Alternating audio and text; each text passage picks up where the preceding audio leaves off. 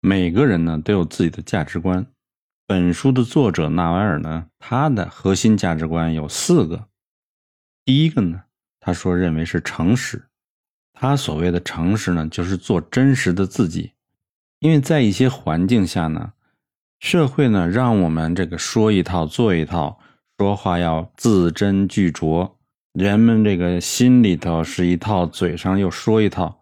那这样呢，你就会很痛苦。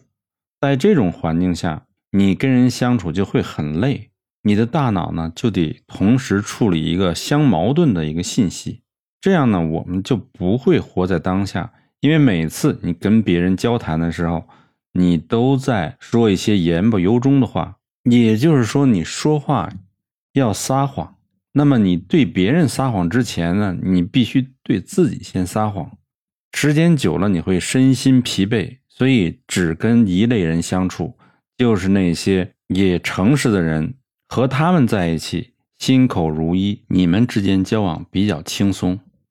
那么第二个价值观呢，就是他不做任何短期思维和短期交易。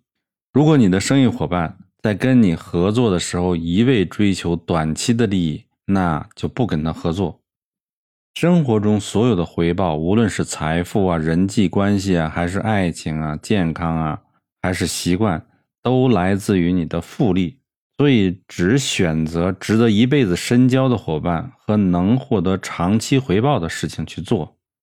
另外的价值观就是，每个人都是平等的，不接受这种等级关系，不高攀任何人，也不想低于任何人。如果不能相互平等的对待彼此，那就不和他交往。另外一个很重要的原则就是不要动不动就愤怒。在年轻的时候，愤怒是件好事，好像男子汉的气概。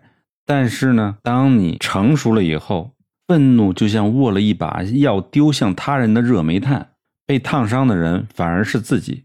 我们不生气，也不和容易愤怒的人在一起。每个人都有自己的价值观。要想获得好的人际关系、好的同事、好的恋人、好的妻子、好的丈夫，就要找到与自己价值观相契合的人，志同则道合。人们如果因为发生什么事情而争执不休，乃至大打出手，一般来说就是价值观不一致。如果价值观一致的话，人们就不会计较那些琐碎、鸡毛蒜皮的事情了，包括男女关系。这个美丽漂亮只是一个初步的吸引，真正能长远走到一起是你们的价值观一致。你真正需要吸引的人是和你的价值观相一致的，那样才会互相匹配。就像一位大师说的：“要想找到一位优秀的伴侣，你自己先要成为一位优秀的伴侣。”